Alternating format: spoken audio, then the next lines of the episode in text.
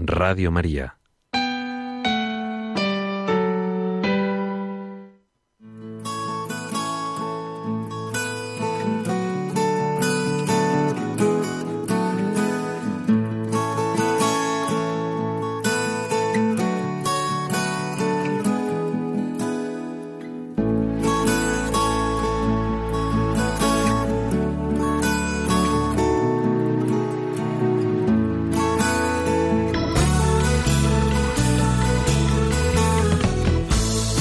Les invitamos a escuchar Hay mucha gente buena, un programa que dirige Almudena Delgado.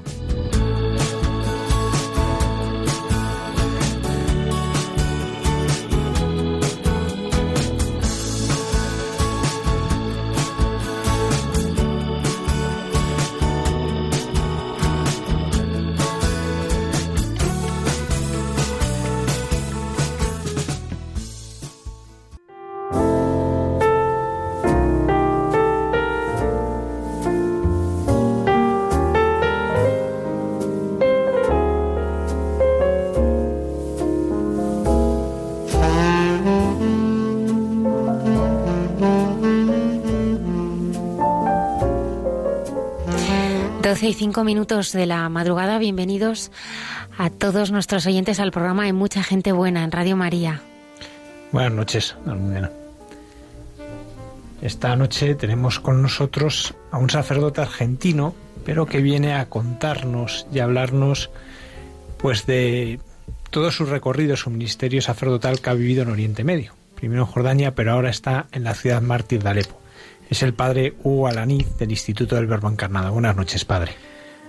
Buenas noches, padre Javier. Buenas noches, Almudena. Y gracias por la invitación. Es una alegría estar aquí con ustedes y a través de esta radio llegar a mucha gente. No, pues nos contará, pues, no solamente su itinerario vocacional, sino también cómo están viviendo hoy en esta ciudad, pues que ha vivido la guerra y que en cierta manera la sigue viviendo. Esta noche eh, tendremos también nuestras habituales secciones. El padre Miguel Márquez, provincial de los Carmelitas Descalzos. Dios nos hace guiños y descubriremos un santo en Santos de Andar por Casa de la mano del padre Alberto Rollo. Para ello nos iremos hasta la India con el padre Alberto, que es consultor de la causa de los santos. La vida es, es un regalo y hemos sido llamados a la vida y solamente podemos realizarnos a través de la llamada que, Dios nos, nos dirige. De ello nos hablará la hermana Carmen Pérez. Y bueno, y muchas cosas más, como siempre, que nos ayudarán a encontrarnos con el Señor en la madrugada. Nos acompaña también Ana Gómez, gran amiga de este programa. Le damos las gracias. Buenas noches por Ana, ¿eh? Que nos ha traído al Padre Hugo. Y le damos las gracias. Antonio Escribano en el control, haciendo que todo funcione perfectamente estoy mucho más aquí en Hay mucha gente buena.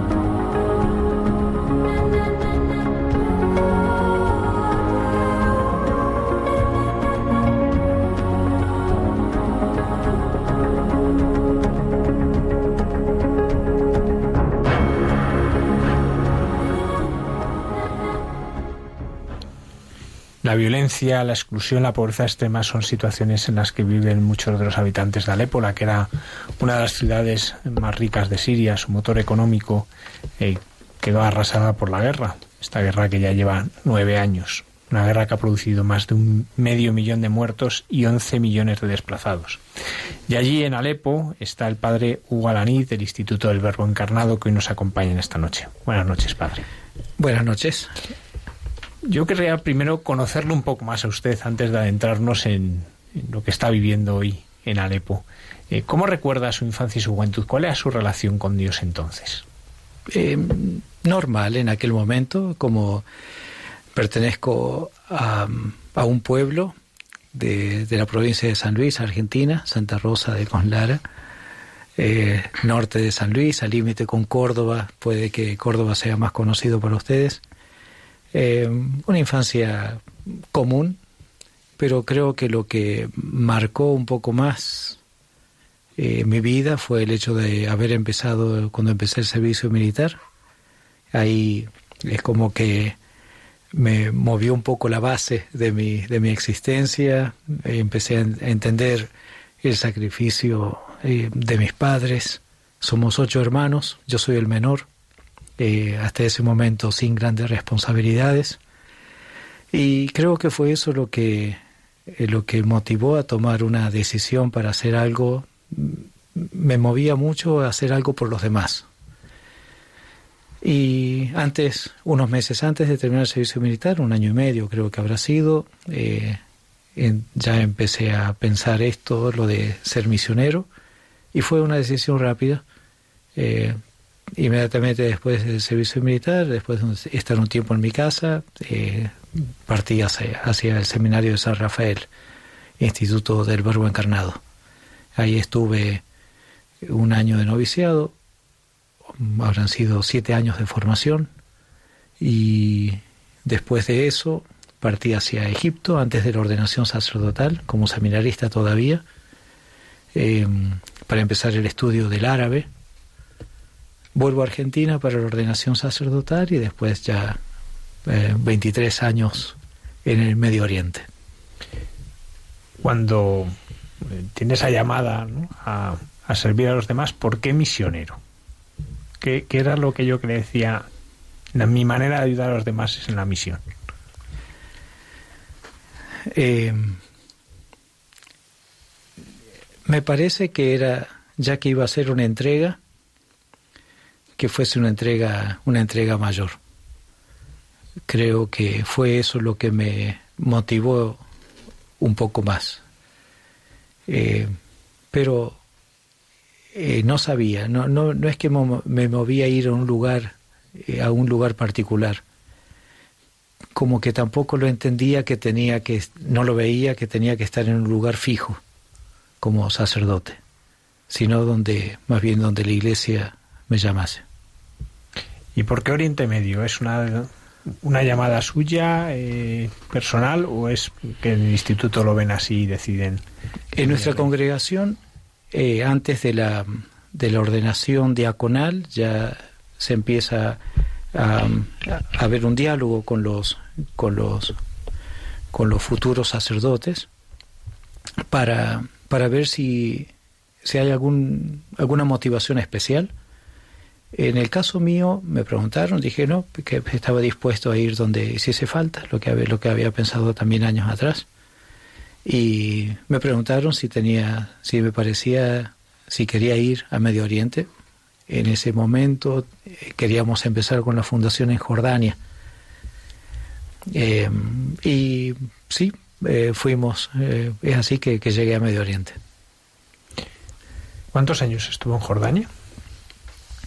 Primero un año en Egipto para em, empezar a balbucear las primeras, el alfabeto árabe que es dificilísimo. Generalmente yo digo que el idioma árabe no es difícil, es imposible, porque es, un, es algo realmente muy difícil, eh, especialmente la lengua eh, escrita, la lengua clásica. Eh, después estuve tres años en Jordania, empecé, ayudando en una parroquia, un año más en Egipto para hacer el segundo año de, de árabe dos años más en Jordania, dos años en Italia, en la instituto, en el Universidad Pontificia del Pisay de los Padres Blancos, de estudios árabes e islámicos. De nuevo, Jordania, 12 años en una parroquia ya nuestra, en el norte de Jordania, en, en la provincia de Achlun, Ánjara. Y después de eso, eh, ahora Alepo, Siria. En esos años de Jordania, eh, ¿cómo era la misión? ¿Cuál era la misión entre los jordanos? En un lugar en que hay, una población importante, casi todos musulmanes. ¿Cómo, cómo se hace allí la misión? Eh, lo primero es, además de, estudiar la lengua árabe, es tratar de entender un poco la, mentalidad de la gente. Mm. Es, es muy... Eh, es otra mentalidad. Eh, hay que tratar de, de entenderlo para saber también uno cómo trabajar con ellos somos nosotros los que estamos yendo a ese país. Eh, es decir, al menos tenemos que tratar no solamente de comunicarnos a través de la lengua de ellos, sino también según los criterios que ellos manejan de vida.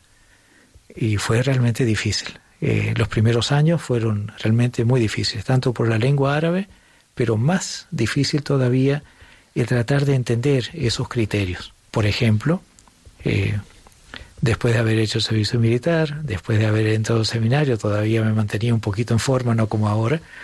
Eh, me gustaba mucho el deporte y, y claro, no entendían que un sacerdote pudiese salir a correr en pantalones cortos o andar en bicicleta, eh, cosas que ellos medio que algunos se escandalizaban de esto. Eh, y eh, otras cosas, la comida, por ejemplo, una cosa totalmente distinta, pero la comida de ellos, el mensaf, que se come con la mano, también nos llamaba mucho la atención a nosotros. A ellos les llamaba la atención que uno hiciese deporte, nosotros y riquísimo hasta que lo empezamos a gustar y ahora me, me muero por comer un mensaf con la mano. Fue, los primeros años fue de adaptación y años difíciles, pero años muy lindos, porque empezamos a entender más la vivencia de ellos como, como cristianos. Eh, son gente ya desde el inicio probados en la fe, y cosa que para nosotros no podemos entender. No lo entendemos desde aquí, no lo vamos a entender porque es otra mentalidad.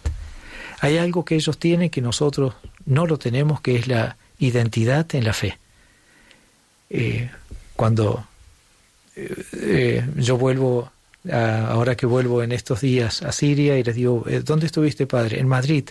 Oh, Real Madrid, inmediatamente. Si he pasado por Barcelona, oh, Messi, por supuesto, ¿no? Para ellos, no, eso es algo secundario. lo primero es de qué religión eres.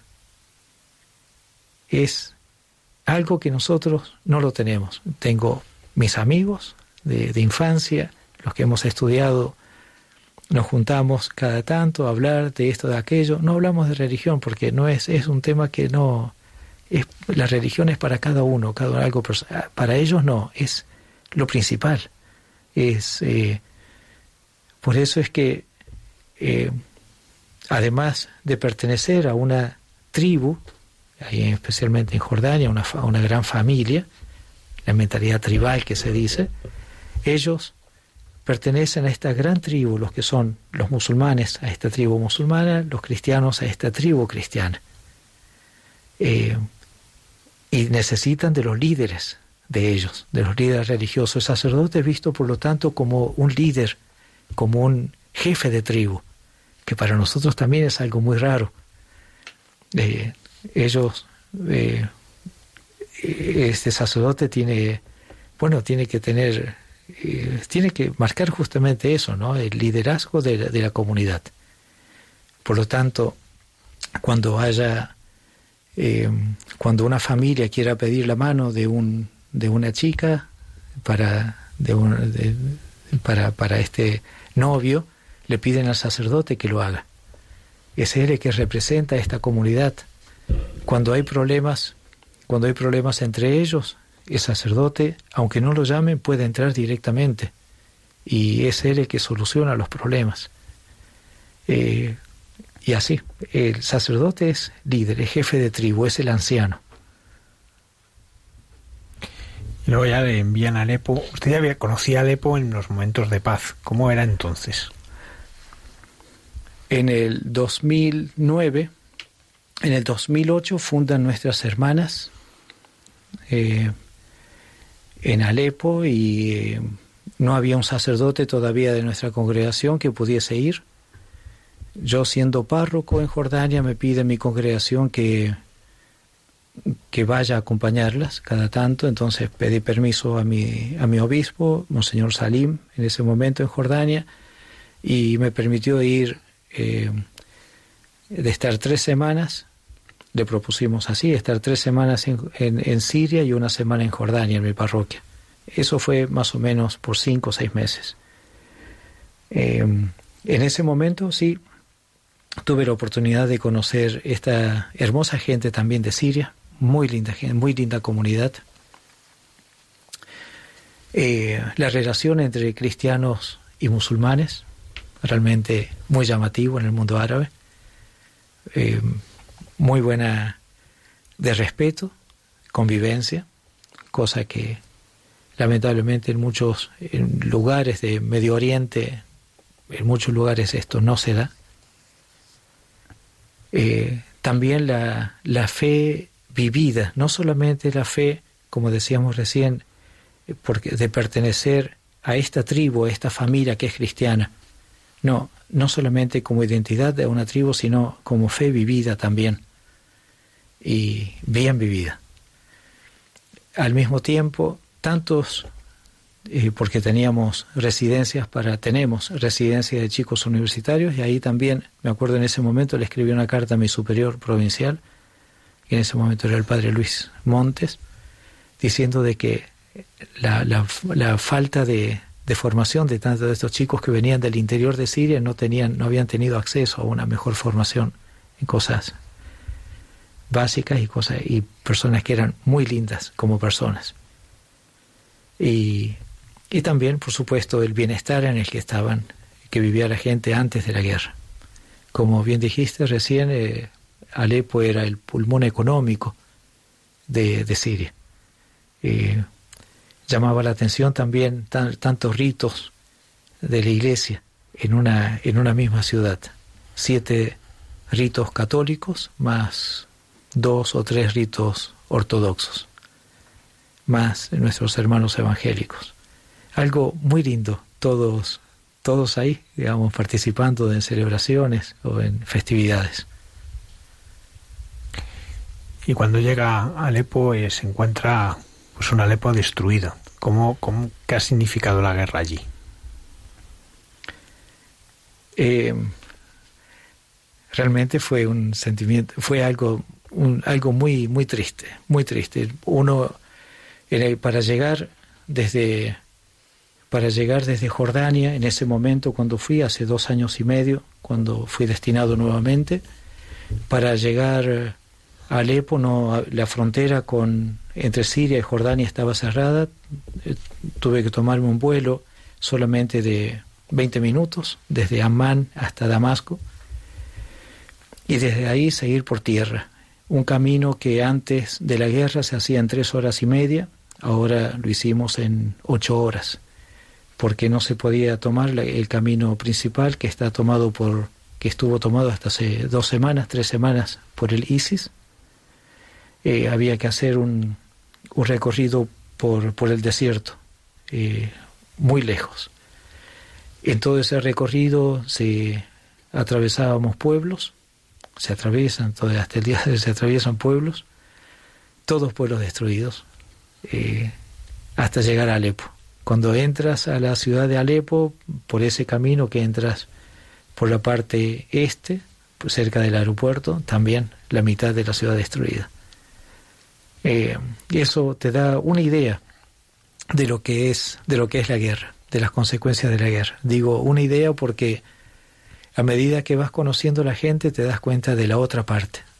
Hay una tristeza todavía mayor de la de la gran de lo que causa justamente no solamente eh, la destrucción, los bombardeos, sino lo que causa el odio, lo que, la, lo que, de lo que es capaz el hombre de, hacer. Eh, sí, es triste, fue triste y sigue siendo muy triste a medida que vamos conociendo distintas situaciones familiares. Señala el odio. ¿Cuántos eh, cristianos había en Alepo antes de la guerra y cuántos quedan ahora? En Alepo, antes de la guerra, había unos 200.000. 200.000 200 cristianos, 200.000, sí, cristianos de todas las de todas las de distintos ritos. En este momento hay alrededor de 30.000. Una población que era alrededor de 4 millones antes de la guerra, ahora hay menos de 2 millones. ¿En qué condiciones viven? Especialmente los cristianos, porque bueno, habrá una, una condición común, pero ¿cuál es la de los cristianos que están allí? Como dije recién, antes de la guerra estaban económicamente muy bien, muy bien. Eh, antes de la guerra, como dije, yo era párroco ahí en, en Jordania, donde tenemos el santuario Nuestra Señora del Monte, que ya les comentaré algo muy curioso. E inmediatamente siempre caían, venían a visitar eh, peregrinos, y muchos de estos peregrinos eran de Siria.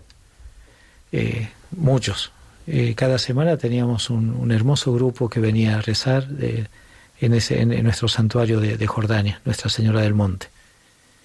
Gente que estaba muy bien económicamente y que ahora, eh, inmediatamente cuando empieza, cuando empieza la guerra, ya pierden todo.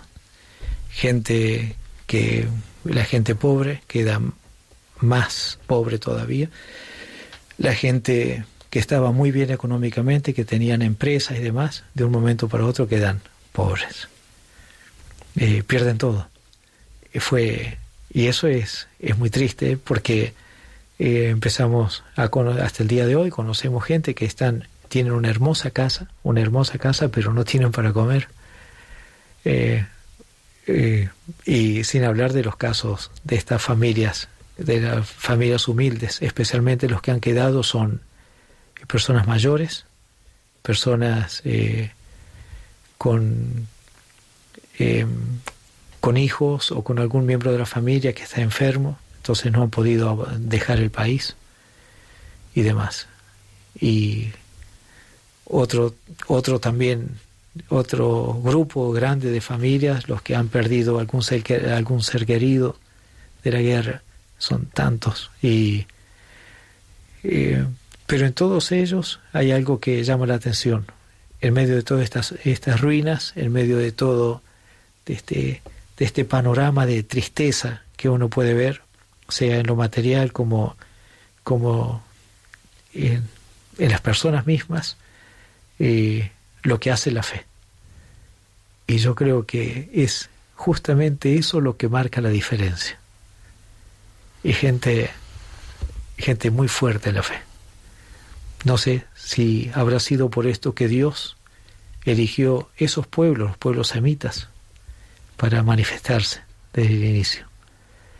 Que, eh, que ellos han sabido, a pesar, a pesar de todas las dificultades, como, como Ibrahim, Abraham, a pesar de todas las dificultades, mantuvieron la fe.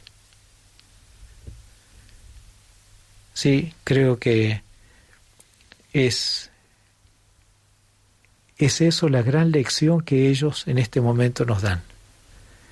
Eh, ser perseverantes en la fe a pesar de tantas, tantas eh, dificultades, tribulaciones y todo lo que uno se puede imaginar.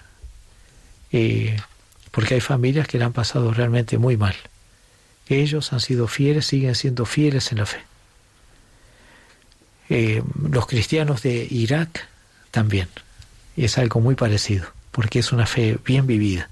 Son, eh, no es solamente una fe tradicional, es algo social, no de pertenencia a un grupo, no, es una fe vivida, también de pertenencia, pero es algo vivido.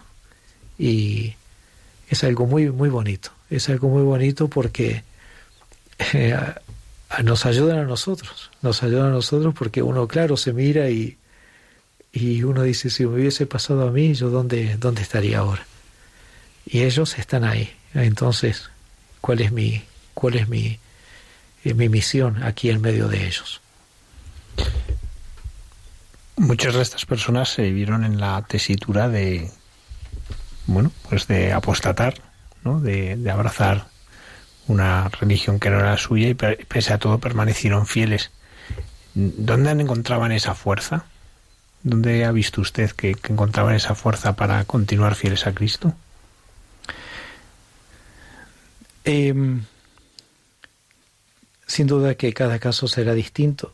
Eh, muchos de ellos son de ritos ortodoxos también, eh, ritos que no tienen eh, en cierto modo, como la presencia en la Eucaristía de modo permanente, como lo tenemos nosotros en nuestros agrarios. Sin duda que ha sido una asistencia especial de Dios para, para con ellos. Sin duda que Dios los quiere de un modo especial también. Como decía recién, por algo Dios quiso manifestarse ahí en esos países. Eh, pero por parte, es decir, está el misterio de Dios, sin duda, en primer lugar, la gracia de Dios en primer lugar pero por parte de ellos, yo creo que eh, la educación que han recibido, la, lo que decíamos recién, la fe vivida de sus padres. Cuando tú hablas, hablas de esto, de la fe de los padres, ahí eh, te remontas eh, quiénes son sus abuelos, no solamente sus padres, sino sus abuelos, los primeros cristianos.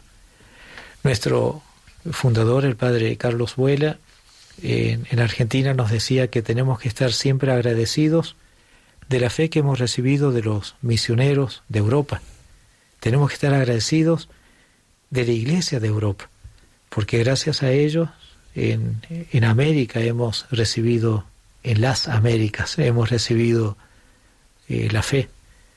Y en ese momento sabemos de que no era algo fácil, era un viaje de ida que se hacía, Muchos de ellos ni siquiera llegaban. Eh, nosotros también podríamos decir algo semejante a la fe que recibimos aquí, que hemos recibido en el resto del mundo, que es a través de los de esos primeros cristianos que decidieron decidieron dejar todo por eh, su tierra, sus familias, para, para llevar ese mensaje al resto del mundo. Una cosa que me gusta también eh, resaltar cuando tengo oportunidad es que somos misioneros, estamos en los cinco continentes como congregación, como muchísimas congregaciones, gracias a Dios, y eh, hemos, somos testigos también del sufrimiento, de la pobreza eh, de tantos pueblos, de tanta gente, eh, en muchos países, distintas partes del mundo, tanto, bueno, en distintas partes del mundo, que son países muy, muy pobres no solamente la pobreza material, sino también la pobreza, pobreza moral, pobreza espiritual en algunos casos. Eh, lo, lo que nosotros vemos que marca mucho la diferencia con estos pueblos de Medio Oriente, con nuestros cristianos de Medio Oriente, es que, es que tal vez que no sean tan necesitados como otros tantos de distintas partes del mundo pero son los descendientes de los primeros cristianos. Por eso estamos en deuda con ellos. Estamos en deuda y no solamente por una eh, para que pedimos una remuneración material. No, necesitamos a la gente que nos escucha una oración. Necesitamos oraciones por ellos, para que Dios nos conceda la gracia de la paz. Todavía, todavía hay situaciones que no son nada fáciles. Todavía eh, hay bombardeos, no en Alepo, gracias a Dios, eh, pero sí, como saben, en, en otros lugares, alrededor de, cerca de las fronteras y demás. Tantos lugares que todavía están tomados por otras fuerzas. Hay tantos, muchos, muchos intereses. El Papa dice que es una gran mentira todo lo que están diciendo, los motivos. Hay muchos intereses que no los terminamos nosotros, no lo vamos a conocer. no les interesa a la gente. Siria en este momento está pasando por un momento muy... Esta hermosa gente de Siria, los cristianos y musulmanes, eh, están pasando un momento de gran necesidad y necesitamos oraciones para que para que este embargo económico en primer lugar eh, sea sacado de modo que pueda haber más, más trabajo, que haya movimiento en el mercado, que puedan ganar el pan dignamente, que, en fin, necesitamos oraciones por, por nuestra gente para que puedan seguir viviendo sobre todo esa fe, la fe, eh, esa fe vivida. ¿no? Em, te decía recién de que hay algo que eh, que marcó mucho en ese momento, en el, el 6 de mayo del 2010, hace 10 años, eh, en el santuario de Nuestra Señora del Monte, en Jordania, un pequeño santuario muy humilde, muy humilde, una gruta eh, realmente humilde, una hermosa virgencita ahí de madera, posiblemente originaria de Italia, que tiene al niño Jesús en brazos. El niño Jesús indica al cielo y, a su madre, como diciendo, así como yo vine del cielo a través de ella, eh, confíen en ella para llegar al cielo. Esa imagen que es muy visitada muy milagrosa también, porque ha concedido muchísimas gracias. Algo curioso también a muchísimas señoras, eh, eh, también musulmanas, que no podían quedar embarazadas, iban, pedían y al poco tiempo volvían para dar gracias por el embarazo. Eh, estando ahí yo fui testigo de varios casos también, algo muy lindo. según la tradición, Cristo pasó por ahí cuando predicaba el Evangelio. Y según otra tradición, eh, eh, bueno, eh, dejamos esto ahí para ir, no, porque no quiero perder la, idea principal. El 6 de, mayo, el 6 de mayo del 2010, delante de ocho personas, esa virgencita lloró dos lágrimas rojas está dentro de un cristal con llave, estaba con llave, sí, por supuesto, en ese momento las llaves en nuestra casa.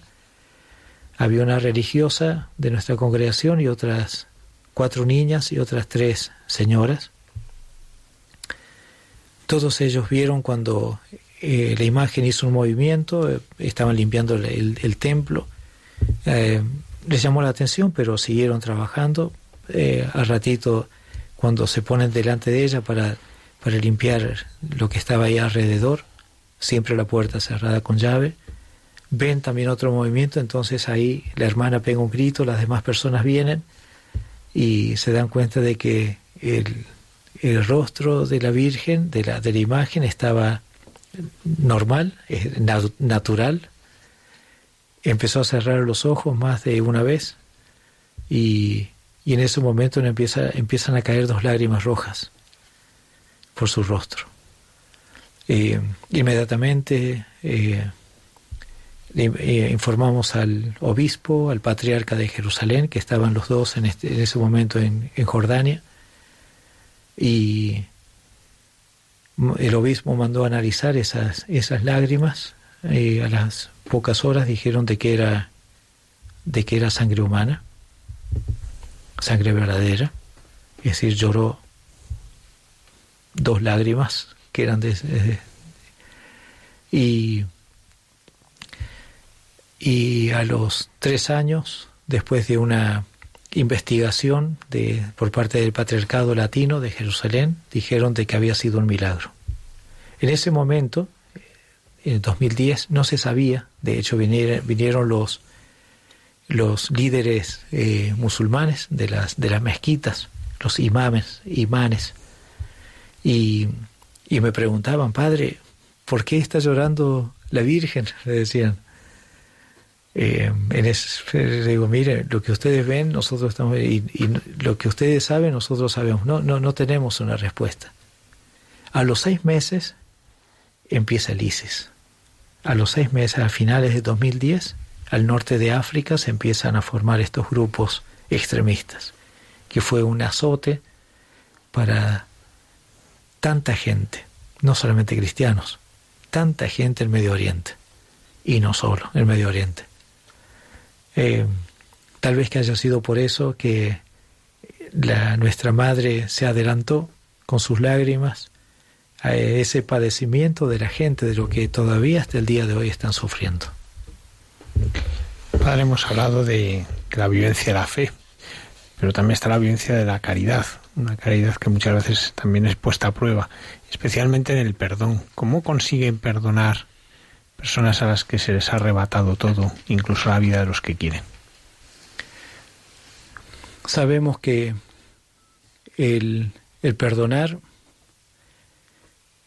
más, más que humano, es algo divino, más en situaciones como esas. Eh, es el mensaje evangélico. Es lo que es lo que faltaría eh, tantos pueblos ahí en Medio Oriente también que se están peleando entre ellos desde hace años, que reconozcan ese mensaje para poder poner fin a tantas luchas que tienen. Para estas familias, creo que es esa vivencia misma que decíamos que, que los ayuda a dar el paso esa, esa fe que ellos tienen, una fe viva, eh, es lo que los ayuda a dar el paso en, en lo práctico, en, en la caridad. Eh, sí, y de hecho conocemos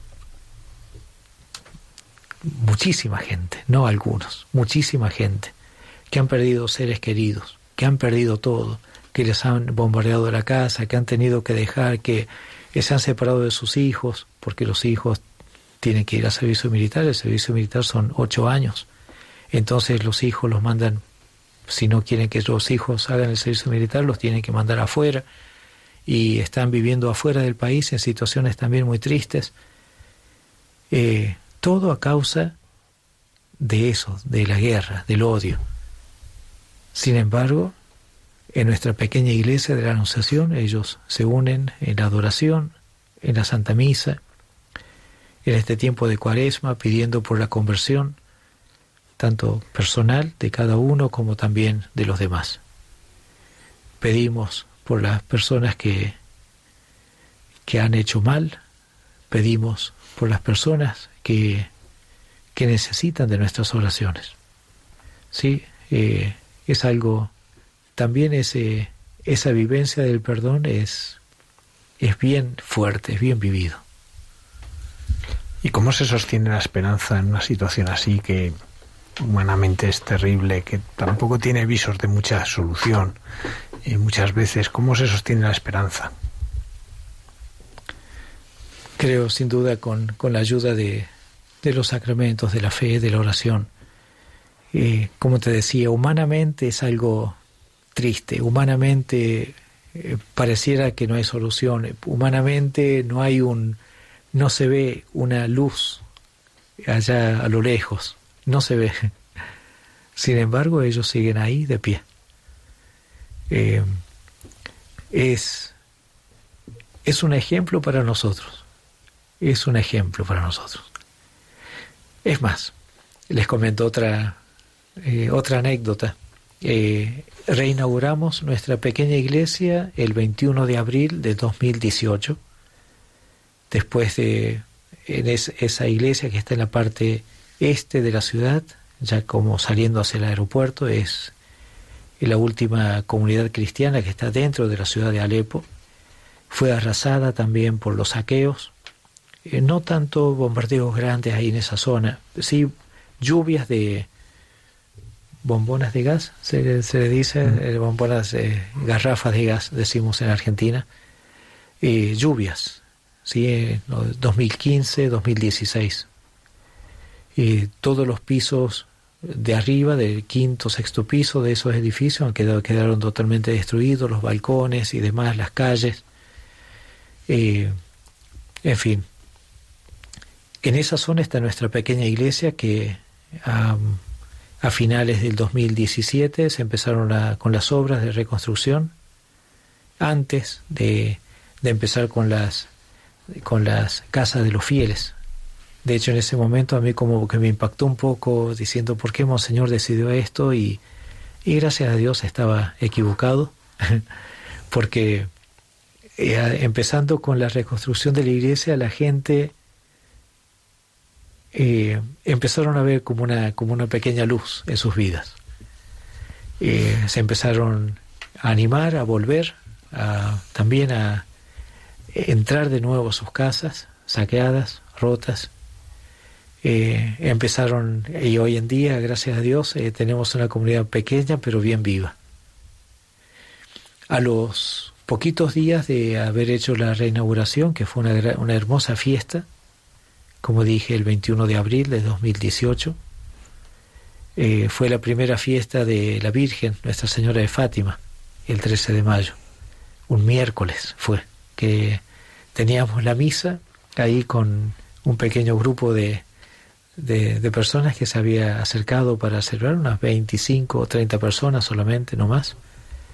Y era la primera fiesta de la Virgen. Y sabes que saben que siempre tenemos por ahí una, una ayudita, un sobre por ahí escondido ahí para dar ayudas y demás. Y les dije, a ver, escriban una carta y pidan a la Virgen lo que quieran.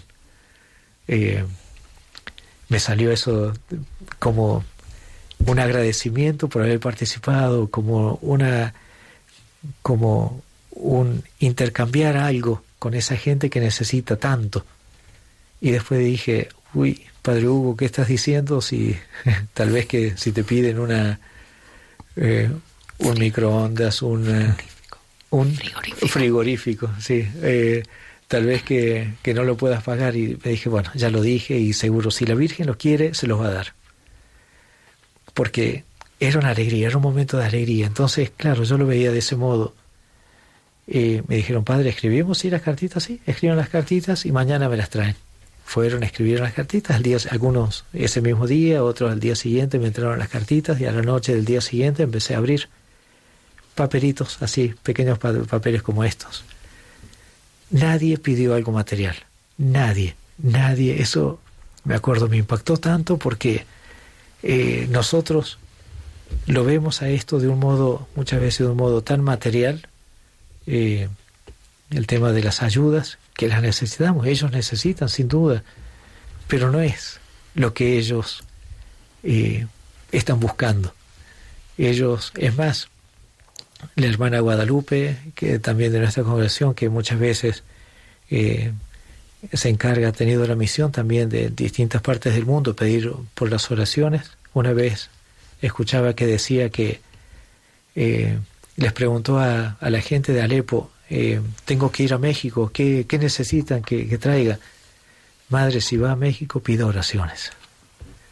Eh, creo que eh, estamos viendo de un punto de, de, un, de un punto de vista distinto lo que, lo que son estas situaciones. ellos nos necesitan, necesitan de nuestra presencia, de la Iglesia de Occidente. Necesitan de, sus hermanos, eh, de sus hermanos que, que están un poco lejos, pero lo que necesitan de ellos principalmente es la oración. Una vez más, eh, en estos días estoy aquí eh, por una visita de cortesía, por decir así, y a nuestros benefactores de aquí de, España, pero en todo momento trato de, pedir, de pedir eso, eh, oraciones. Padre, ¿cómo han recibido la fe? ¿Cómo todas estas comunidades cristianas han recibido allí la, la, fe en un territorio, como nos dice, que es tan, muchas veces tan hostil, musulmanes totalmente distintos a, lo que puede ser el cristianismo, ¿no? Diferentes, ¿no? ¿Cómo, cómo, cómo, se, ¿Cómo nace la fe cristiana? Ellos, como dijimos, son descendientes de los primeros cristianos. Muy cerquita de ahí, solamente 300 kilómetros de donde estamos, de Alepo, en, en Damasco, y 350 kilómetros más o menos, está ese lugar que recuerda la conversión de un tal Saulo. Mm. Una cosa increíble. Un hombre que tenía tanto odio, un hombre que, que se desvivía por, por cazar eh, a los cristianos, por encarcelar a los cristianos. Eh, como no pronuncio la, la, la, Z, por eso no, tal vez que no se puede. Así, por eso digo, este hombre eh, cuando se cae del caballo eh, tiene esa experiencia de Cristo. Pero lo interesante es que es recibido por una comunidad, por una comunidad cristiana ya formada ahí en, en Damasco. Es esta comunidad la que lo recibe, y lo instruye. Es una cosa muy linda, porque es verdad, siempre quiénes son los, los apóstoles más grandes que tenemos, San Pedro y San Pablo, que están ahí a las puertas de, de la Basílica de San Pedro en el Vaticano, en la Plaza de San Pedro. Y los apóstoles que marcaron, por decir así, un antes y un después, ¿no? Entre en la misión apóstol de los gentiles. Y sin embargo, no le damos mucha importancia de quién recibió ese ejemplo, esa vivencia, esa fe viva, eh, más allá de, por supuesto, del Espíritu Santo, pero eh, se lo transmitieron sus hermanos que lo recibieron. Eh, la gente de, de estos países de, Medio Oriente han recibido, han recibido la fe o directamente de nuestro Señor. También eh, Pentecostés, que empezaron los apóstoles a hablar en distintas lenguas, entre ellos el árabe, está escrito. Eh, la predicación de los, de los apóstoles y los discípulos de los apóstoles.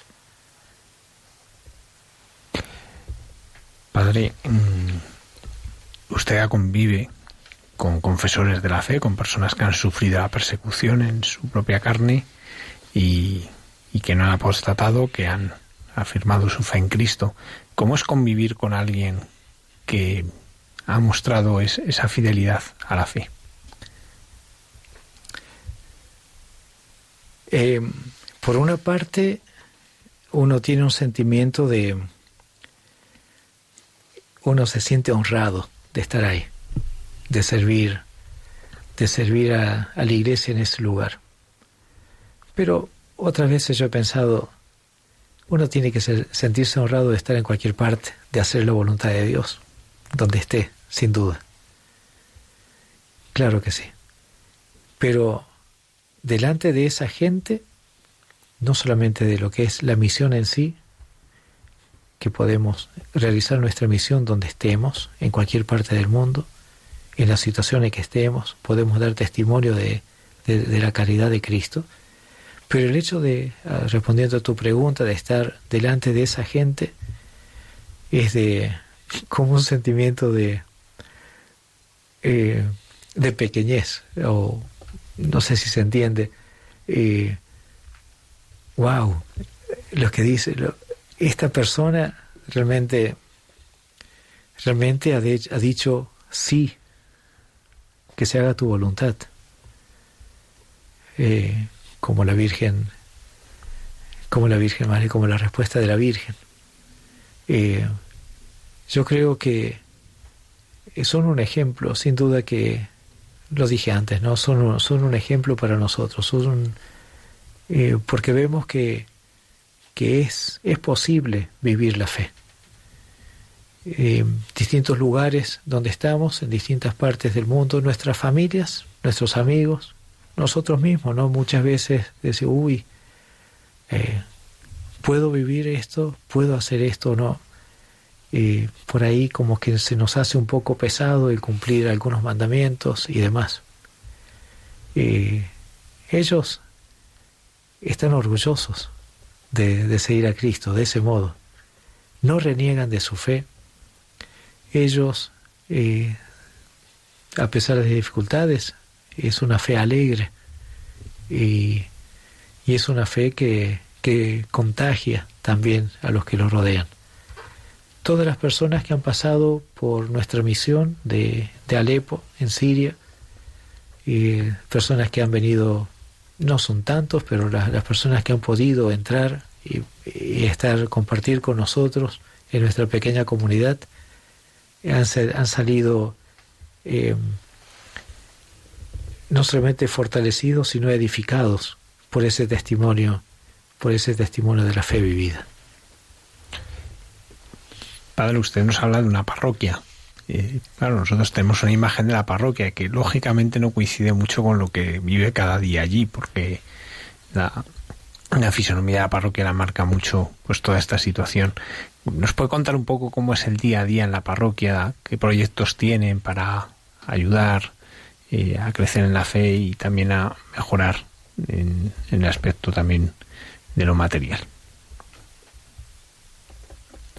Perdón, eh, sí, sí eh, usted es párroco allí, ¿no? ¿Y cómo, es el día a día en la parroquia? ¿no? Porque aquí uno se imagina la parroquia, bueno, pues un horario de misa, las confesiones, la catequesis, pero allí tienen otras tareas y tienen otras... en realidad, nuestros trabajos apostólicos son como en cualquier parte del mundo. Es, es prácticamente es lo mismo. Somos sacerdotes para principalmente para celebrar la Santa Misa y para, para las confesiones. Yo creo que es el ser puentes entre, entre, entre Dios y nuestros hermanos. Ese es nuestro oficio como sacerdote. Pero al mismo tiempo estamos ahí, donde, en ese lugar, donde no solamente necesitan de nuestra asistencia espiritual, sino también eh, a veces de una asistencia, de una ayuda material. Es una gran tentación, porque, porque ya te cuento del día a día, pero más o menos para que entiendas una, nuestra visión de ahí, de esos lugares. Hay mucha necesidad y se corre el riesgo de que nos transformamos, de transformarnos en una ONG, porque eh, necesitan de todo, de todo necesitan. Y uno los conoce, son tus hermanos, sabes cómo están viviendo, de las penurias que tienen, y uno se deshace por ayudarlos. Pero eh, no tenemos que perder la de, de, vista nuestro, nuestra misión, que es justamente el presentarles a Cristo. Teniendo en cuenta esto, es decir, saber para qué estamos ahí, podemos escuchar lo que dice Cristo. Dadles vosotros de comer. Cuando los apóstoles le, dicen, Señor, hace días que esta gente te, está siguiendo, eh, déjalos que vayan a, a sus casas a comer. Y él les dice, eh, dadles vosotros de comer. Dice, pero ¿cómo? Si no, ¿Cuánto dinero se necesita para darles de comer? Lo único, dice, a ver, ¿qué tienen? Tenemos cinco panes y dos peces. Y ahí hace el milagro. Es verdad que nuestra misión, sin duda, es la de la misión de la Iglesia. Y no tenemos que perder de vista esa misión, porque si no caeríamos en un gran error. Pero al mismo tiempo, una vez que estamos seguros de eso, sí podemos trabajar un poquito más eh, por lo que ellos necesitan. De hecho, eh, de hecho, no paramos. Eh, por distintas situaciones estuve un, un tiempo largo solo como sacerdote ahí de nuestra congregación Ahora hace dos meses, dos meses y medio, ya hay otro sacerdote que me acompaña. Eh, entonces nos podemos ayudar un poco más. primero con las celebraciones de, de la misa de la mañana, distintas congregaciones, las hermanas carmelitas, que están ahí al lado del obispado. Nosotros vivimos con Monseñor, Monseñor George. Tenemos la celebración cada día a la mañana también de las hermanas de la Madre Teresa. Eh, a la tarde la celebración en la catedral. Y después el resto del tiempo lo dedicamos todo a nuestra pequeña iglesia que está del otro lado de la ciudad, en la zona del Midán, que se llama. Ahí tenemos la asistencia espiritual, el trabajo pastoral y también todo lo que, eh, lo que hace referencia a algo que nosotros llamamos reconstrucción. Estamos trabajando en la parte social, en lo que se dice simplemente como reconstrucción de reconstrucción de, de todo, de todo. Es decir, hay eh, gente que necesita eh, hacer las, las, conexiones de agua, porque por los bombardeos se rompió todo. Eh, ventanas, puertas. Entonces, de acuerdo a nuestras posibilidades, vamos poco a poco trabajando en eso. Trabajos, eh, algo muy eh, secundario, por decir así, de lo que es. Para trabajar en cada departamento de ellos, en cada casita de ellos, tendríamos que invertir muchísimo dinero que no lo tenemos. Eh, no es nuestro objetivo eso, pero sí tratar de que cada familia pueda vivir del modo, de un modo digno, humilde pero digno, las, eh, de, lo, de, lo, de lo esencial que se necesita, electricidad, agua. Eh, al mismo tiempo estamos trabajando mucho en el tema de la educación. Eh, estamos, nuestra iglesia está en una zona muy popular. De hecho, esa iglesia que está en un primer piso es algo muy raro. Un, obispo italiano, Monseñor Armando, él compró muchos departamentos en esa zona popular en los 90 eh, porque no había una presencia eh, religiosa en esa zona y trajo a las hermanas Doroteas para que trabajasen en, la asistencia espiritual de especialmente de las señoras de, de las mujeres en esa zona. Eh, sigue siendo una zona muy popular a tal punto de que los hijos a temprana edad y más ahora por la necesidad económica que hay eh, necesitan que, que entre un poquito más de dinero a la casa. Entonces nuestro primer uno de nuestros primeros trabajos ha sido eh, convencer a estos, a los padres de la necesidad de que los hijos terminen el colegio, a cambio de nosotros ayudamos a estudiar, a hacer todo lo que se pueda, todo lo que, todo lo que ellos necesiten para, para el colegio. Entonces, muchos niños van a sus distintas escuelas a la mañana y después en el eh, tenemos programas de, de ayuda, un programa de ayuda escolar y cada día. Los profesores son chicos universitarios, de ese modo tienen también una remuneración económica muy pequeña, pero que les ayuda también para sus gastos. Eh, al mismo tiempo trabajamos con, eh, tratamos de mejorar el CV de los, de los jóvenes con cursos de computación, inglés, eh, de acuerdo a los niveles, se tienen por supuesto objetivos distintos, eh, creando fuentes de trabajo, eh, cursos de peluquería para señoras, pequeñas cosas, pequeñas cosas pero que van apuntando, tienen un objetivo de, por una parte, eh, eh, reavivar la comunidad, dar esperanzas de, de que, hacer ver de que algo está cambiando, y preparándonos para el futuro que esperemos que muy pronto toda esta situación de, de guerra pueda terminar y, y, y, ellos estén preparados justamente para, para enfrentar un, un, futuro mejor. ¿De dónde les vienen las ayudas? Las ayudas, eh, sin duda que de almas generosas, eh, principalmente de nuestra congregación, del Instituto Oro Carnado, pero hay dos, eh, podríamos decir, sí, en primer lugar de los padres trinitarios de aquí, de Alcorcón, de aquí cerquita de Madrid.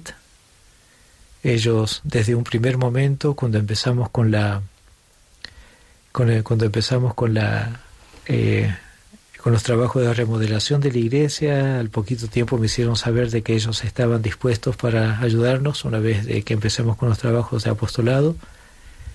Eh, fue muy lindo, sin conocernos y confiaron en nosotros, se preocuparon por aquella gente y estamos muy agradecidos. Eso ha sido la principal, el principal motivo de mi, de mi visita en estos días aquí a España para agradecerles a ellos eh, personalmente. Eh, otros cursos, eh, el curso de computación por Manos Unidas, septiembre del año pasado aprobaron este proyecto y le han dado a Caritas Toledo o unos amigos de Toledo también para trabajar, para conseguir los fondos de, este proyecto. Eh, también ellos justamente mañana eh, sábado, o hoy sábado y mañana domingo tenemos actividades ahí en, en, Toledo para, para motivar a la gente eh, para a la, colabore a esta institución de Manos Unidas. hay también una, unos tantos amigos, pero quisiera, eh, hace años, desde que estábamos en Jordania, estamos eh, en contacto con eh, los penitentes de la Vera Cruz, de Jerez de los Caballeros. En ese momento era el párroco, padre Pedro, ahora está en Badajoz, así que seguimos también, y ellos tienen están trabajando de acuerdo a, sus posibilidades también de para ayudarnos en, algo. Eh, otras eh, personas así, amigos, también siempre están, agradecemos especialmente el tema de la, de la cercanía, de la amistad y, y cuanto más de, de, las oraciones para que podamos seguir trabajando ahí. Mar, tú vivías en Jordania. Cuéntanos un poco tu experiencia y cómo conociste al Padre Hugo. Buenas noches. Eh, yo fui a vivir a Jordania en el año 2005. Destinaron allí a mi marido a la embajada española en Amán y tuve la gran suerte de poder conocer en ese año al padre Hugo. Hace ya 15 años que nos conocemos.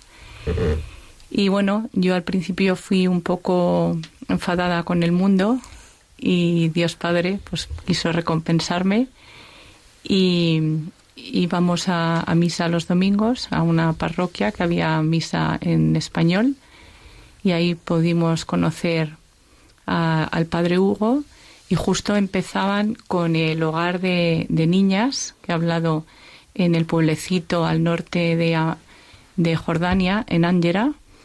Y, bueno, eh, en un principio vivían con las hermanas en, un, en una habitación, en un sótano, que no había nada, nada, nada, nada, simplemente pues todo el, el cariño, que ya es mucho, pero digamos no tenían, hace mucho, mucho frío en invierno, no había mantas, no había por supuesto calefacción, eh, no tenían incluso camas para todas las niñas. entonces, pues bueno, eh, amigas mías españolas y latinas empezamos un poquito a ayudar con, con esta misión. Luego fundaron eh, la Casa de los Varones y, y la verdad es que, que, bueno, ha sido un, un regalazo del, del Señor. Y luego pues se me ocurrió un poquito, yo soy profesora en un colegio británico aquí en Madrid y, y decidimos, pues bueno, poder ayudar en, en verano y nos íbamos con las maletas llenas de material escolar, pero sobre todo volvíamos con las maletas llenas de, de felicidad y montábamos campamentos de día. Entonces, bueno, convivíamos allí con las hermanas, con los sacerdotes, con la comunidad cristiana. Y como dice el padre Hugo, pues está el santuario, el colegio, la casa de las hermanas y la casa de los sacerdotes. Y bueno, pues el, poder compartir un poquito más de tres semanas con esos niños. Muchos de los, de los alumnos o de los chavales que venían normalmente eran de primero bachillerato, segundo alguno de universidad. Muchos iban sin fe, eran pues bueno, iban a hacer un voluntariado y tenían la gran suerte pues de, de poder vivir día a día intensamente esa, esa fe, esa grandeza, esa maravilla que, que veían en, en, los religiosos de allí. Y, y la verdad es que, bueno, eh, llevamos muchos años yendo y, y una suerte. Y bueno, ahora también vamos a intentar un poquito a ver si ayudamos en, en Alepo. Seguir, por supuesto, con Jordania, pero bueno, abrir un poquito fronteras. Y yo también conocí Siria antes de la guerra, pues porque tantos años en, en Jordania, pues era o mar muerto, desierto, mm. acá, o, o Siria. Y, y, la verdad es que mucha pena, pero, pero bueno, a la vez mucha alegría de ver personas como el padre Hugo, que, siempre está con esa sonrisa, siempre está con ese ánimo, siempre está con tantas ganas, tan positivo y gracias a muchísima gente, pues bueno, yo hago un poquito también, ¿no? De, de unión entre el padre Hugo y España y dar gracias porque hay muchas, muchas donaciones y, y mucha gente que a, a, además de lo material, como siempre dice el padre Hugo, siempre están en, en oración. Y yo creo que es, que es muy importante. Ana, ¿cómo fue tu experiencia allí? Buenas noches, Almudena, y gracias por tenernos aquí con el Padre Hugo.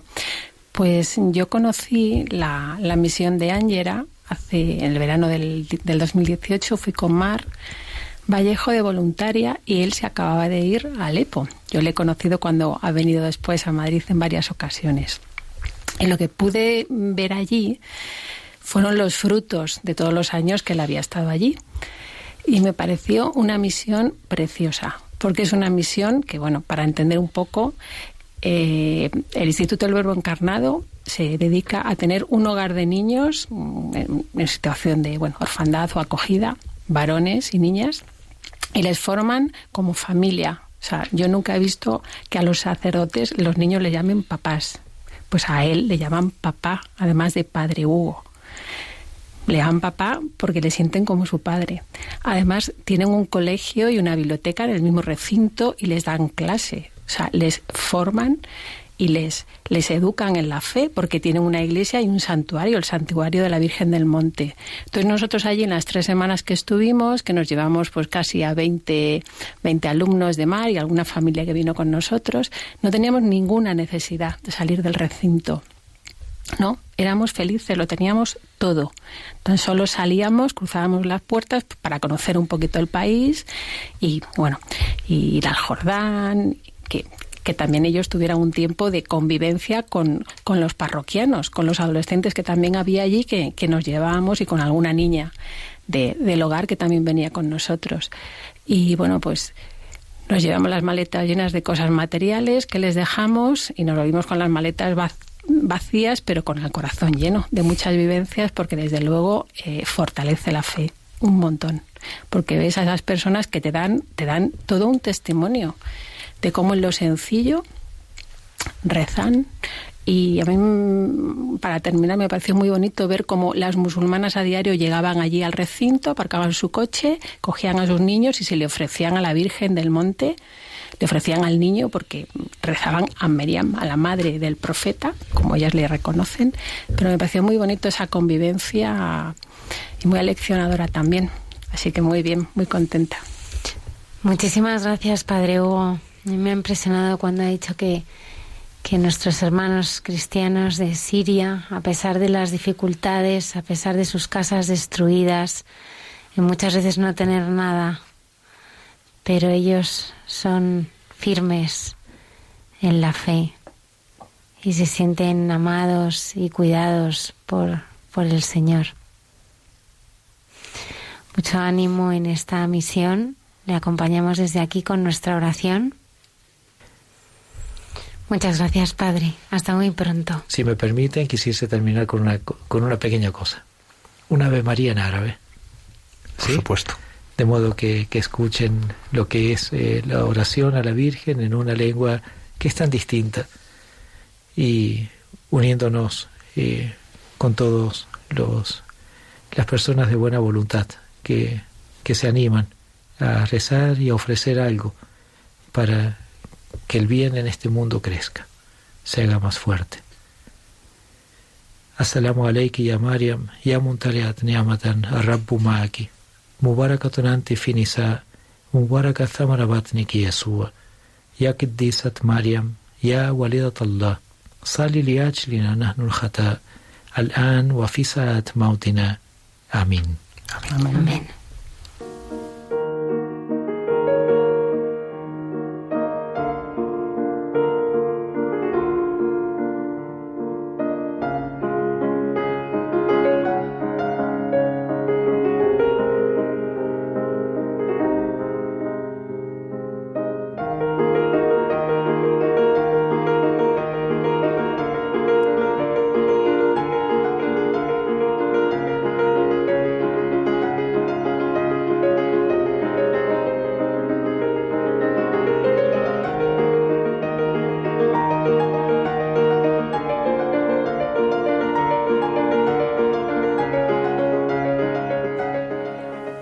20 minutos de la madrugada continuamos el programa y mucha gente buena. Dios nos hace guiños con el Padre Miguel Márquez.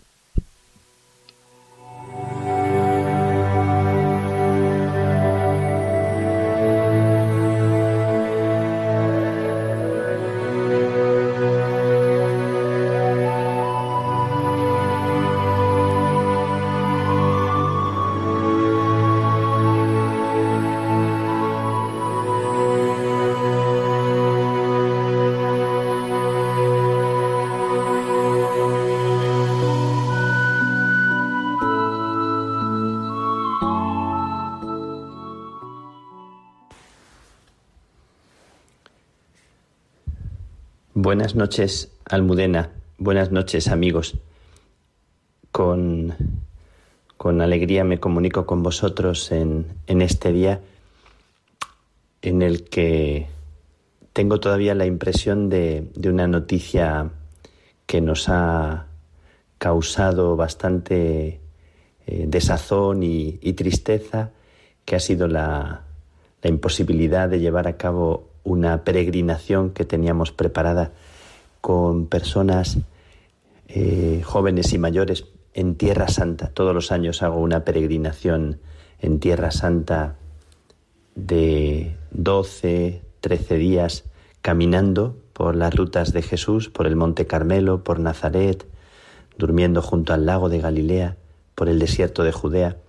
Y ayer nos dieron la noticia de que no dejan entrar en Israel y los peregrinos se quedaron con esta tristeza después de tanta ilusión puesta en ese viaje especial.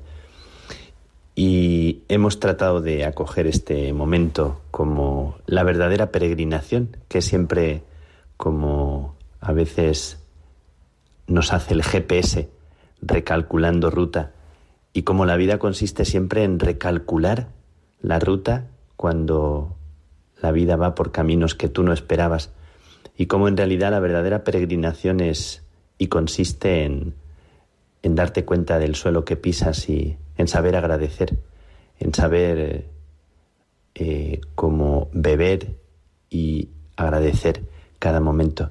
Cuando los planes no son los nuestros, sin embargo ese suelo que pisas es tierra santa. Bueno, quería sobre todo compartir esta primera impresión que hemos ido acogiendo. Ayer la lectura de la palabra nos traía un texto de la reina Esther. Me encanta ese texto de la reina Esther que vive una situación difícil, una situación angustiosa. Dice el texto que la reina Esther tiene que enfrentarse a una situación que es difícil para ella. Traigo a colación este texto porque he vivido esta semana y ayer mismo comenté esa lectura con, con un grupo de mujeres valientes y, y también sencillas, con un grupo de, de carmelitas contemplativas y he vivido toda esta semana con ellas en un lugar precioso entre montañas, en el desierto de las Palmas, eh, que se divisa desde allá arriba Castellón y Benicassim abajo. En aquel lugar, en aquel pulmón que se respira naturaleza y se respira silencio, he vivido con estas mujeres que han hecho de, de el no brillo, del no buscar aplauso, han hecho su, su norma de vida y tan desconocidas como son y con tantos estereotipos y, y, con tantas ideas extrañas que la gente tiene de ellas, que se hacen, que nos hacemos, siendo tan, tan mujeres, tan normales, tan de vida interior y de vida fraterna, tan de vida ordinaria, pues he vivido con ellas y, y estando con ellas, acompañando, compartiendo, acogiendo sus inquietudes, su deseo de, de entregar la vida al Señor en estos tiempos que no son fáciles para ellas porque son tiempos de, de decrecimiento, tiempos de disminución,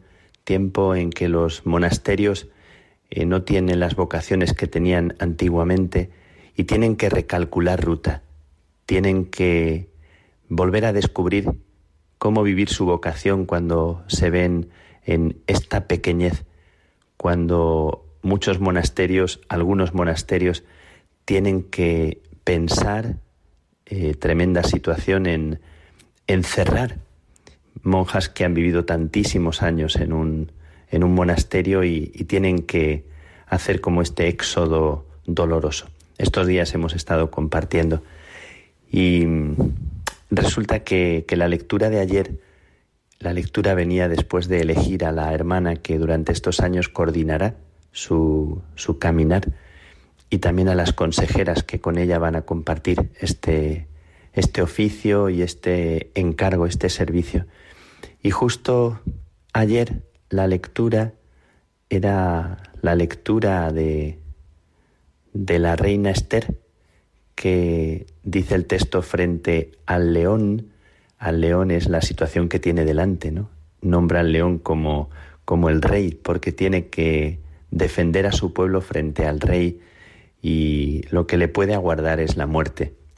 Y sin embargo, Esther, en ese momento de soledad, en ese momento decisivo, tal vez para esto has nacido, se le dice, ella hace una oración en medio de su angustia y de su eh, impotencia y una oración preciosa que, como tantas oraciones de la Biblia que están en bocas de mujer y que son oraciones tan, tan hermosas, tan valientes, tan llenas de fuerza y tan abriendo caminos, pues le pide y le suplica al Señor, ven en mi ayuda, que estoy sola y no tengo otro socorro fuera de ti, Señor, porque me acecha un gran peligro.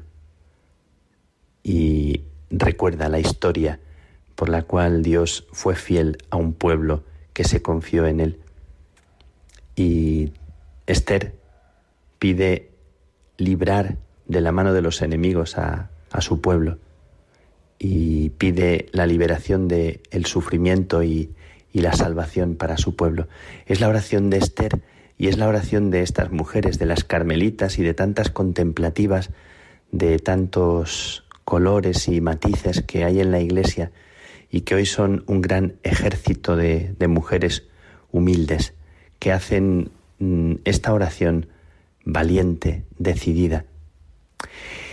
Hoy la recuerdo porque se acerca también el día, el día 8 de marzo.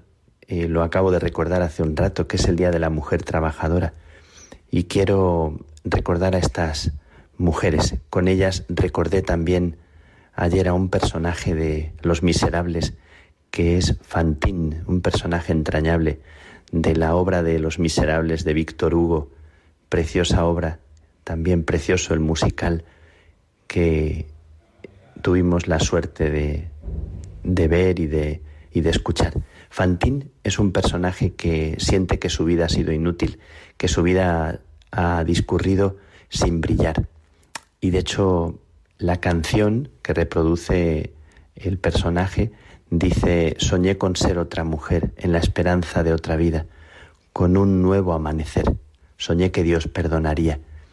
La canción dice también que hay estrellas que no brillan. Ella siente que su vida ha sido no brillar. No sé si he recordado algún otro día esta historia y esta canción de Fantín.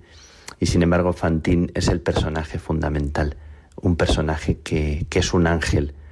Y por eso recuerdo a Fantín recordando a Esther y a estas mujeres que hay personas que, que sienten que no brillan, que su vida es una vida ordinaria, muy humilde, sencilla, y que son los que cambian el mundo, son los que lo ponen en pie. Recuerdo siempre que cuando de pequeñito llegaba a casa, eh, todos los días, siempre estaba mi madre allí, en la cocina, siempre trabajando, siempre dispuesta a escuchar, y siempre nos hacía una pregunta, ¿qué quieres, huevo o tortilla? Pregunta trascendental. Eh, mi madre siempre dispuesta allí a prepararnos algo, a cuidar, a cocinar la vida. Y yo me preguntaba muchas veces después, ¿y a ella quién le cocinaba a ella la vida? Tantas veces que seguro estaría ella también necesitando un abrazo, un te quiero, un cómo estás, un dejarse también sostener. Y sin embargo, allí, yo estoy aquí hoy por ella. Estos días allá, frente al mar, unido a la vida de estas mujeres que tienen tanta vida dentro, he recordado a tantas contemplativas y a tantas mujeres trabajadoras. Y he recordado un texto de, del cardenal Pironio para mm, arropar y para acoger la vida de, de ellas, porque estoy profundamente agradecido por el testimonio de su vida. Y os pido que recéis por ellas, que recemos por las mujeres que, que trabajan en silencio, no solo las contemplativas de, de vocación, sino las contemplativas de corazón que aman sin esperar un aplauso. Cuando uno piensa en una contemplativa, piensa enseguida en una persona serena y pacificadora, instalada casi en la eternidad, capaz de comunicar alegría y esperanza, capaz de entender fácilmente a los demás, porque lo mira todo desde Dios y es verdad. Cada monasterio es un verdadero don de Dios a la Iglesia y cada contemplativa es una cercana invitación del Señor a ser felices en el silencio de la soledad, en la intimidad de la oración, en la serenidad de la cruz. Pero nos olvidamos con frecuencia que también la contemplativa es una persona en camino, en búsqueda, en destierro. Es alguien que vive en el desierto, deseando ardientemente la tierra prometida. Es una mujer pobre y siente más que nadie los límites de su pobreza y el dolor de su impotencia. Cree en la inefable eficacia de la oración, pero con frecuencia no percibe el fruto directo de la oración suya. Por eso es preciso orar por los orantes, sostener los brazos de Moisés. Escribía el cardenal Pironio hace, hace muchos años. Hace tantos años como tiene mi vocación. Y mi vocación de carmelita nació a la sombra de las carmelitas de mi pueblo, en Plasencia. Recuerdo, por tanto, aquellas mujeres que dieron a luz mi vocación, con su oración, con su acogida, con su escucha amable, en el canto de la salve en la iglesia, eh, serena y, y en penumbra, de aquel lugar en el que Dios quiso regalarme esta vocación a partir de la entrega de aquellas mujeres, recordándolas a ellas, recordando a, mi madre, a las madres de los que nos escuchan, a las mujeres que rezan por todo el mundo, por toda la humanidad que sostienen este mundo. Las recuerdo y a ellas con todas las trabajadoras en cualquier rincón del mundo, las que vi estos días hace pocos días en, en África, las que vi en América, las que vemos en tantas ocasiones sosteniendo niños y sosteniendo un mundo. Recuerdo a todas esas mujeres y pensando en todas ellas, pido a Dios que también las arrope, las cuide, que también por nuestra oración reciban un beso en la frente y una bendición de parte de cada uno de los que ahora escucháis, por cada una de ellas, mujeres, madres, personas que han hecho de no brillar el camino de su propia vida para que otros tengan brillo, por ellas para que se sientan queridas, sostenidas, arropadas, para que no se rindan, para que cada día sientan que su dar a luz, entregando la vida, es la razón de nuestro mundo y de nuestro existir, y que como decía Juliana de Norwich, todo acabará bien, al final vencerá no el ruido de los que se buscan a sí mismos. Hoy brindo, brindo por todas ellas, para que sus lágrimas, sus sueños, sus quebrantos, sus decepciones nos pongan en pie, me pongan en pie, Almudena y los que nos escucháis en el estudio. Hoy, delante de Dios, quiero poner mi vida también ante su mirada, recordando a, a las personas que, que nos han regalado tanto para que nosotros seamos así y al final de la vida no quede de nosotros otra cosa que eso mismo, que haber dado a luz y haber puesto en pie la vida de tantos. Una flor por cada una de ellas y un beso.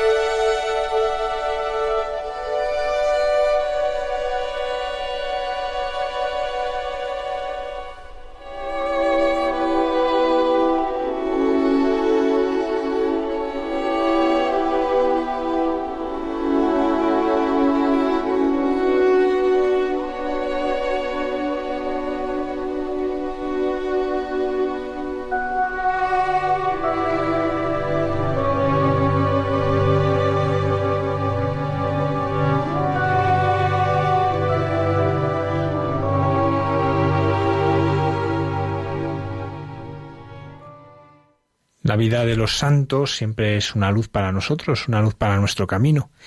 Y es lo que nos trae en cada madrugada del viernes el padre Alberto Rollo, consultor de la causa de los santos, que nos va descubriendo santos, beatos y también algunos venerables que están en proceso de beatificación.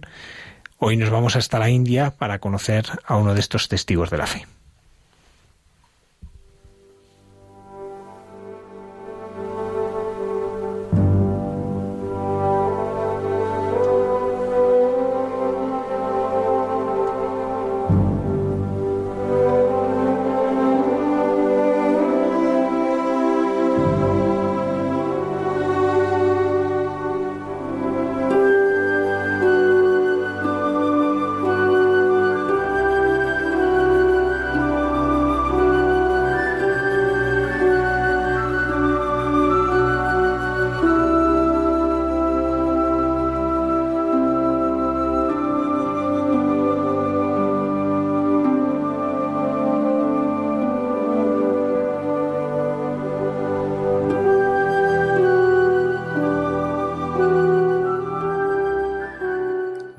Noches a todos los oyentes de Radio María. Una semana más, buenas noches Almudena y a todos los que componéis el programa.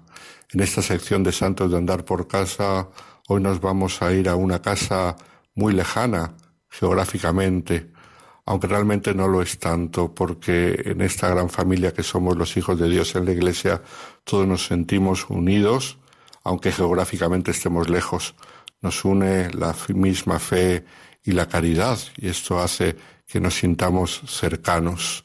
Pero si nos vamos a ir lejos, concretamente a la India del siglo XVIII, porque vamos a hablar de un beato que pronto será canonizado. Fue beatificado el 2 de diciembre del 2012, pero el Papa Francisco a finales de febrero aprobó el milagro que Dios mediante dentro de unos meses le llevará a la canonización.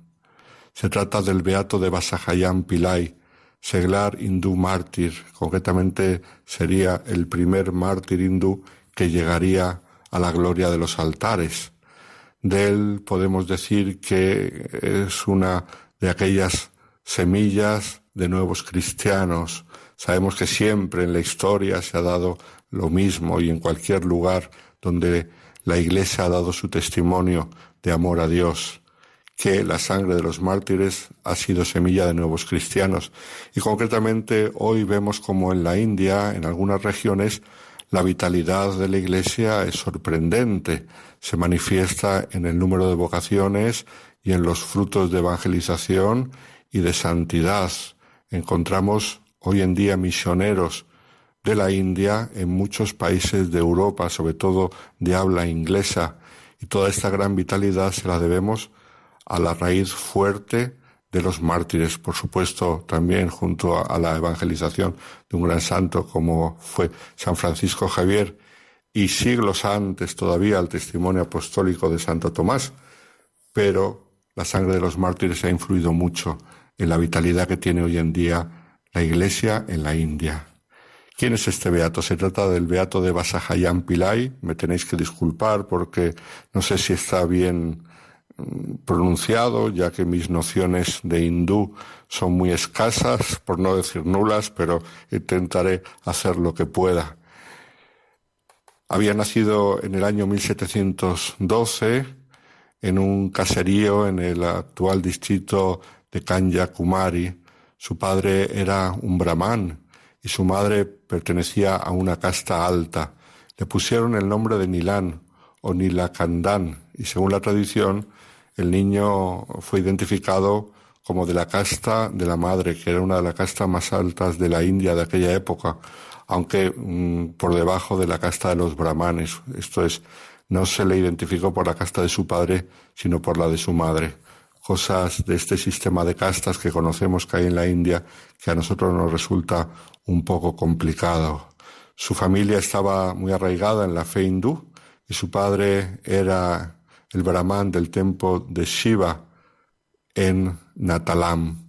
Por ser una casta altamente beligerante, la mayoría de los soldados del rey de Travancore era de la casta Nair, por lo que Nilan tenía un puesto en la, en la corte real. Fue entrenado en el uso de las armas de guerra y estudió varios idiomas, entre ellos el sánscrito.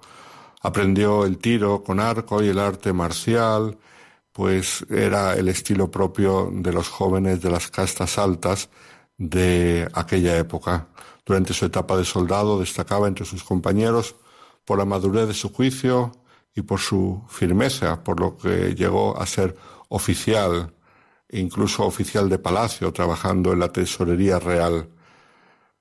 ¿Y cómo llegó este hombre tan metido en la cultura hindú y en la sociedad de aquella época, concretamente en su región de, su región de Travancore, a la fe cristiana? Pues por aquellas mm, casualidades de la vida en las cuales está, por supuesto, detrás la mano de Dios, ya que no existe la casualidad, sino la providencia divina que nos va llevando a veces de modo misterioso por los vericuetos de la vida. Entonces ocurrió lo siguiente.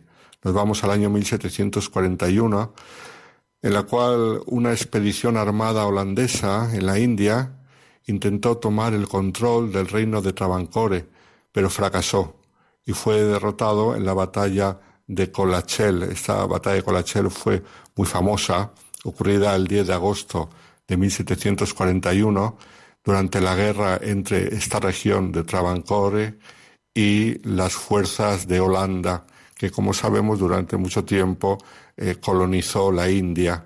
Y entonces, poco a poco, eh, los hindúes querían ir recuperando su poder y quitándose encima el yugo de los holandeses, y esto se consiguió en distintas guerras y distintas batallas, pero la primera gran victoria de la India contra Holanda fue precisamente esta, la batalla de Colachel, también conocida como batalla de Culachal. Colachel es el modo eh, mm, portugués de decirlo, según eh, la lengua de aquella época. Entonces esta batalla fue el primer ejemplo de un poder asiático organizado que conseguía derrotar a un poder colonial europeo. Por eso es tan importante la historia de la India y en general en la historia de las colonias en Asia. ¿Y qué pasó en aquella batalla? Pues que los indios hicieron 24 prisioneros europeos, entre ellos el francés Eustache Benoit de Lannoy. Lannoy se ofreció con los otros europeos, una vez que habían sido hechos presos, para ser tratados más dignamente y no ser ejecutados y poder salvar la vida, se ofrecieron como asesores militares al servicio del reino de Travancore.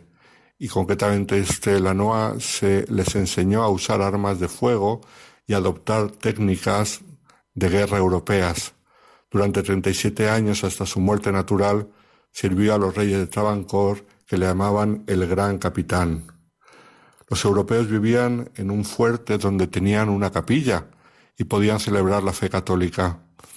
Allí el militar francés transmitió la fe a mm, distintos mm, miembros de la corte y distintos miembros del ejército y aquellos que le querían escuchar porque todavía en ese momento eh, la persecución era contra los holandeses, pero no manifiestamente contra la Iglesia. Y entonces, entre aquellos que le escuchaban, estaba un oficial del cual nosotros ya hemos oído hablar, que se llamaba Nelancanta Pillai, el cual decidió mm, bautizarse. Como sabemos, mm, era un personaje importante en la corte local de Travancore y era además mm, su padre era sacerdote de Shiva, con lo cual no pasó desapercibido su bautizo y su conversión al cristianismo. Al bautizarse tomó el nombre de Basajayán y también el de Lázaro, porque ambas cosas significan Dios es mi auxilio. Y Pilay era un sufijo que usaban las personas de alto rango. Por lo tanto, de Basajayán, Lázaro, Pilay era el nuevo cristiano. Él había empezado, como sabemos, su carrera militar, que había llegado a un puesto importante en el ejército, a oficial de la corte local, y además era adorador de Kali, que era la diosa de la guerra, era una de las diosas más importantes del hinduismo. Era la diosa de la guerra, pero curiosamente la guerra que peleaba contra el mal.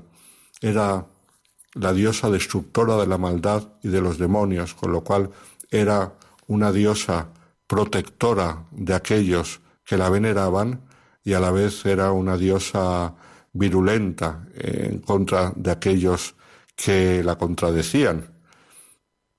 A él le costó mucho, eh, psicológicamente incluso, el entender que eh, Dios no era un Dios de guerra, sino que los cristianos adoramos a un Dios de amor, a un Dios de perdón, de misericordia, a un Dios que nos invita a amar al enemigo. Le fue fácil el poderse convertir porque estaba casado pero no tenía hijos. En un momento de tristeza, el capitán Lanoy le explicó la historia de Job en el Antiguo Testamento y después de Jesús. Y le llamó mucho la atención la historia de Job, la perseverancia en los malos momentos y, y también la figura de Jesús, que hablaba del amor al prójimo, que hablaba de dar la vida. Finalmente llegó el día del bautismo. El jesuita Giovanni Battista Buttari, que era reticente a hacerlo, porque el rey local de Travancore no veía bien que las personas de clase alta se hicieran cristianas, pero aún así mm, accedió por la insistencia de este joven militar. Insistió durante meses y meses y expresó su disposición incluso a ser mártir. Así, por lo tanto, a la edad de 32 años, fue bautizado en 1745. De Basajayán habló de su nueva fe a muchos hindúes y se ganó así muchos amigos y consiguió muchos nuevos cristianos para la comunidad local, pero a la vez se ganó enemigos en la corte, los cuales le acusaron falsamente de traición al Estado, le acusaron de pasar documentos secretos. No tenemos que olvidar que eh, el cristianismo en estos siglos, no solamente en la India, sino también en Japón, en China, hemos visto muchos ejemplos, estaba visto como una religión al servicio de las fuerzas de Occidente y por lo tanto de las fuerzas extranjeras, una religión que servía a los intereses de los monarcas europeos. No solamente por eso, sino que también era una religión que tenía como cabeza de la religión a un extranjero, al Papa de Roma. Todo esto hacía que fuera mirada con sospecha y entonces la acusación fue muy falsa, el acusarle de espionaje y de traición a su país. Se le encarceló y se le torturó durante tres años en los cuales él permaneció firme en la fe. Durante esos tres años se dedicaron a torturarlo mentalmente con la intención de abatirlo y avergonzarlo. Llamaban a gente vil y sucia que le intentaba hacer renegar de su fe, gente influyente que no tenía escrúpulos y que le quería hacer pecar, amigos suyos, mm, antiguos amigos, que mm, le insistían en que eh, rechazase su fe. Para avergonzarlo durante 16 días lo hicieron desfilar a pie por las calles de la ciudad, adornado con una guirnalda, desnudo, con un taparrabo y acompañado de batir de tambores. El que había sido un militar y era de una casta alta, tuvo que sufrir esta vergüenza y esta humillación. A lo largo del desfile se burlaban de él y al terminar el desfile lo encerraban nuevamente. Algunas veces lo pasearon montado en un búfalo, sentado de espaldas y con las manos atadas por detrás. Y todo esto era un trato vergonzoso usado en el sur de la India contra las personas que iban a ser castigadas. Lo golpearon en público con palos de tamarindo y con espinas, a fin de rasgarle las carnes sobre las que luego echaban unos polvos y los ponían durante horas al sol, con un dolor terrible, como nos podemos imaginar. Todo lo soportó con paciencia y alegría, pero una de las cosas, leemos en su biografía, que más le hizo sufrir fue que su esposa, con la cual eh, se había casado después de la conversión, abjurase de su fe, a que muy pronto ella se arrepintió y volvió al redil de la iglesia. Desde que fue arrestado y durante los tres años que duraron sus torturas, estaba recluido en una habitación tan pequeña que era como un horno. Era inimaginable vivir en esa celda a la que regresaba después de haberle sido conmutadas por dos veces la pena de muerte y después de que lo pasearan a pie o montado en un búfalo, como hemos dicho. En ocasiones fue paseado durante meses en esas condiciones vergonzantes por todas las ciudades del reino. Una vez fue encerrado en una prisión que estaba llena de hormigas, que son unas hormigas de allí de la India, un tipo especial cuyo nombre no me atrevo a pronunciar porque es muy complicado, que pican y hacen mucho daño, y en alguna ocasión fue encerrada, incluso eh, fue encerrado en una jaula junto con los monos. A la vez que él fue torturado, a los cristianos se les persiguió grandemente y se les impusieron unos impuestos especiales y como algunos se negaban a pagarlos, los acusaron de estar instigando para que se desobedecieran las órdenes del rey, por lo cual esto mm, fue motivo de, otras nuevas condenas a muerte, entre ellas la suya. Fue condenado varias veces, varias veces fue, por decirlo así, eh, no ajusticiado, absuelto, pero vuelto a condenar. Tres años de calvario, los de el pobre de Basajayán Pilay. Al final se decidió ejecutarle en secreto por la importancia que tenía su figura y para que los cristianos no quisieran hacer una revuelta. Y cosa que hicieron disparándole cinco veces el día 14 de enero de 1752 y su cuerpo fue arrojado cerca de las estribaciones de un monte. Antes de ejecutado había estado, como decimos, tres años. Y en esos tres años en tres ocasiones pudo ser visitado clandestinamente por un sacerdote que lo confesaba y le traía la comunión, tres años de martirio. Cuando los cristianos se enteraron de su muerte, inmediatamente lo consideraron un mártir de Cristo. Consiguieron que se les entregara los restos mortales, se le hizo un entierro cristiano y pusieron su tumba dentro de una iglesia. Poco después empezaron a convertirse en lugar de peregrinación eh, los lugares donde él había vivido, incluso la cárcel donde había estado recluido y por supuesto la tumba donde él estaba enterrado. Este gran beato nos recuerda que la fidelidad al Señor muchas veces conlleva el sufrimiento de la persecución. Él se había formado cristianamente meditando el testimonio de Job y la pasión de Cristo, y por eso pudo resistir hasta el final. Que su ejemplo nos ayude a nosotros también a resistir en las pruebas que la vida nos ofrece cada día. Muy buenas noches a todos los oyentes de Radio María.